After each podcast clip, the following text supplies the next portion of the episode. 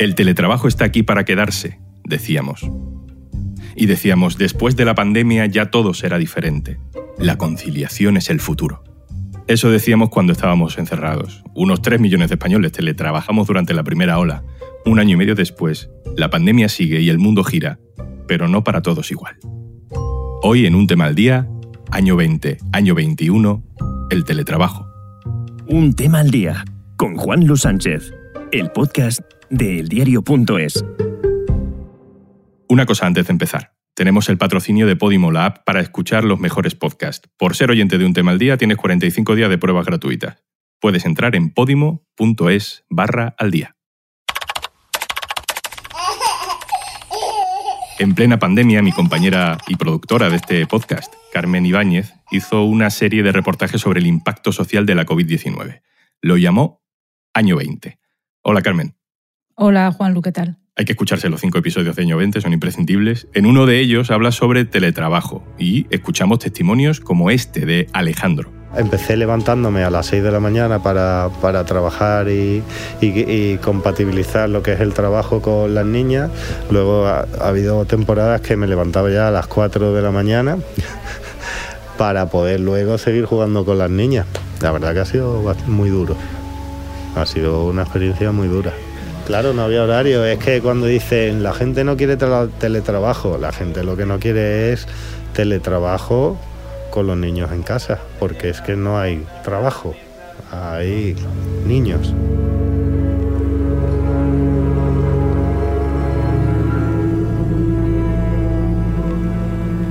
Hoy queremos revisitar aquellos meses, comparar lo que decían entonces con lo que dicen ahora. ¿Has vuelto a hablar con Alejandro, no, Carmen? Sí, y se ve como si tienes niños pequeños a tu cargo es realmente difícil, como decía Alejandro hace un año, hacer las dos cosas a la vez. Yo cuando hago conferencias con mis compañeros y, veo que tienen niños todavía más chicos que los míos, no, no pueden trabajar. Al final son muchas interrupciones, la cabeza no les va bien y tienen mucho estrés y terminan haciendo jornadas laborales pues a lo mejor de 12 horas para poder suplir las paradas que, tienen con los niños y para poder sacar el trabajo que tienen contemplado, que al final es al que se han comprometido.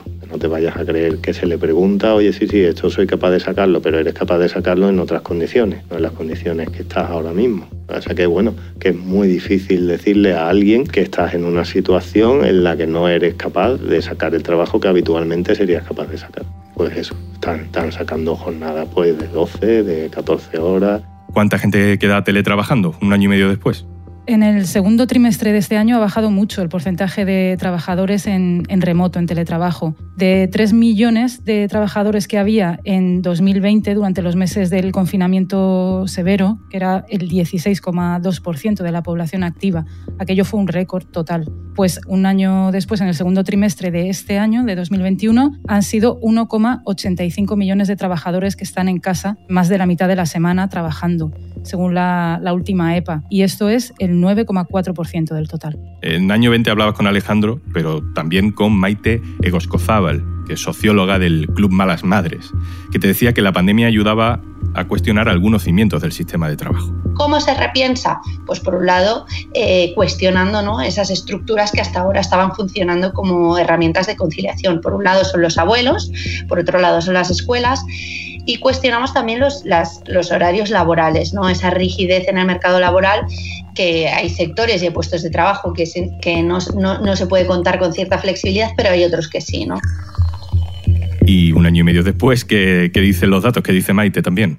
Pues un año y medio después de aquel cierre, los datos dicen que las mujeres teletrabajan más que los hombres porque cargan con el cuidado. Pero es que no solo eso, hay 150.000 mujeres más que antes, que cuando comenzó la pandemia, que han renunciado a buscar trabajo porque como tienen que cuidar, pues no pueden hacerlo. Entonces ya directamente no buscan trabajo. Ese dato en los hombres es 50.000. Sobre esto mismo incide Maite también. Todavía estamos lejos de cuantificar y poner en valor todo lo que supone cuidar. ¿Qué es cuidar? No? Es que la palabra es muy amplia Y bueno, el otro día hablábamos con, con, una mala madre, ¿no? Que decía yo es que estoy paseando a mi bebé por la calle para que se calme y que deje de llorar y la gente se piensa que estoy de paseo, ¿no? Cuando realmente estoy en tensión porque lo que quiero es calmarlo y que descanse, ¿no? Después de estar toda una mañana llorando. Con lo cual tenemos que entender que todo eso es importante para una sociedad y tenemos que cambiar el chip y sobre todo, bueno, poner en valor que es un trabajo y es muy importante.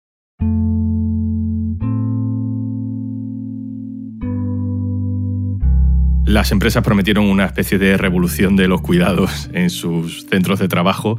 Eh, ¿Ha ocurrido?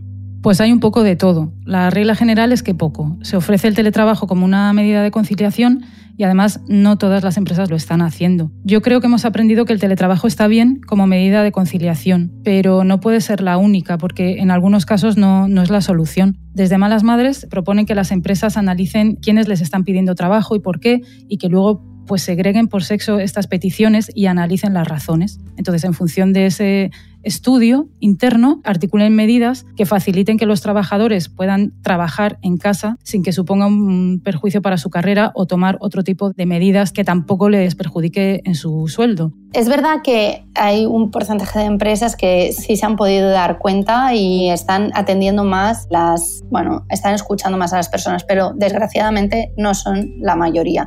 La mayoría de casos que nos encontramos en el Club de Malas Madres son mujeres que nos dicen que a pesar de haber estado teletrabajando y compaginando su vida familiar, personal y, laboral y habiendo demostrado buenos resultados durante el año pasado y este año, a pesar de ello llega septiembre y les obligan a volver a la oficina con total normalidad como si nada hubiera pasado. ¿no? En la empresa de Alejandro, él me ha contado que no se ha activado protocolos específicos sobre esto porque ahora mismo su empresa atraviesa un momento muy complicado de suspensión de pagos, etcétera, etcétera. Entonces a ellos les ofrecieron primero el teletrabajo este verano a los padres y madres, pero después a todos los empleados para compensar pues, el impago de pagas extras, etcétera, etcétera. Entonces, no, ahí no se puede calibrar. En todo caso, su situación sí ha mejorado, pero no por medidas que haya hecho la compañía. Si tienes suerte y se despiertan tarde, pues sacas unas horas por la mañana y el que no tenga suerte, pues no sé cómo lo hace. Yo ahora el patrón de sueño de mis hijas ha cambiado y es gloria. Se despiertan tarde. Pues, no es eso, efectivamente encuentras en las horas de la mañana, pues encuentras pues a lo mejor cuatro horas. Pues ya son cuatro horas que te acabas de quitar. Hay otro punto que creo que tenemos que tocar. Desde 2021 hay un cambio importante en los permisos de paternidad. Los permisos de los padres duran lo mismo que los de la madre, 16 semanas. Es algo en lo que tú incidías en tu podcast del año pasado. Sí, es que a mí es algo que, me parece muy importante, sin, sin ser experta ni nada, pero es que mm, creo que es el punto de partida de la división de roles en una pareja. ¿no? Antes de tener hijos, las dos partes de la pareja pues, se pueden desarrollar profesionalmente de igual manera y en igualdad de condiciones, pero cuando llega un hijo, pues no. Y por otro lado, aunque es la consecuencia de lo anterior, cuando tú acudes al mercado laboral como mujer en edad fértil o ya con hijos, sufres una clara discriminación en los procesos de selección de personal o de promoción, por más que eso sea ilegal. Entonces, bueno, pues llevamos ya nueve meses con esta situación y por lo que me contaba Maite, para algunos ha sido toda una revelación. Nos están escribiendo hombres que sorprendidos nos dicen pues que se les ha mirado a lo mejor con mala cara o que se han encontrado con, con algunas trabas al cogerse ¿no? este permiso de paternidad.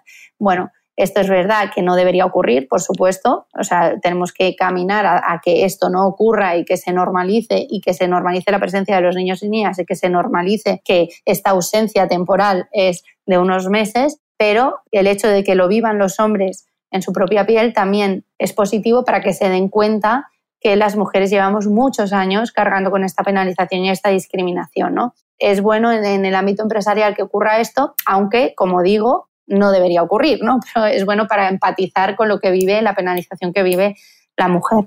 Carmen Ibáñez, gracias por contarnos todo esto. Gracias a ti, Juanlu. Y hay que escuchar año 20 completo, ¿eh? Si buscas año 20 el diario.es en Google, ahí lo tienes. Esto es un tema al día, el podcast del diario.es que se graba teletrabajando.